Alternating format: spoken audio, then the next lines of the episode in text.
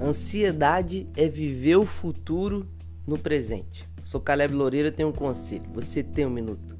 Essa semana eu ouvi uma definição sensacional de ansiedade.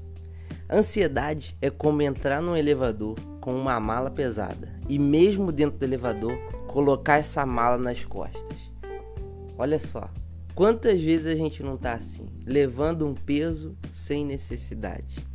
Salmos 68, 19, Davi diz: Louvado seja o Senhor, que dia a dia leva as nossas cargas. Deus é a nossa salvação. Conselho de hoje: Deus é o elevador nessa história. Se nós estivermos em Deus, não precisamos colocar mais peso nos nossos ombros, porque Deus está levando o nosso fardo.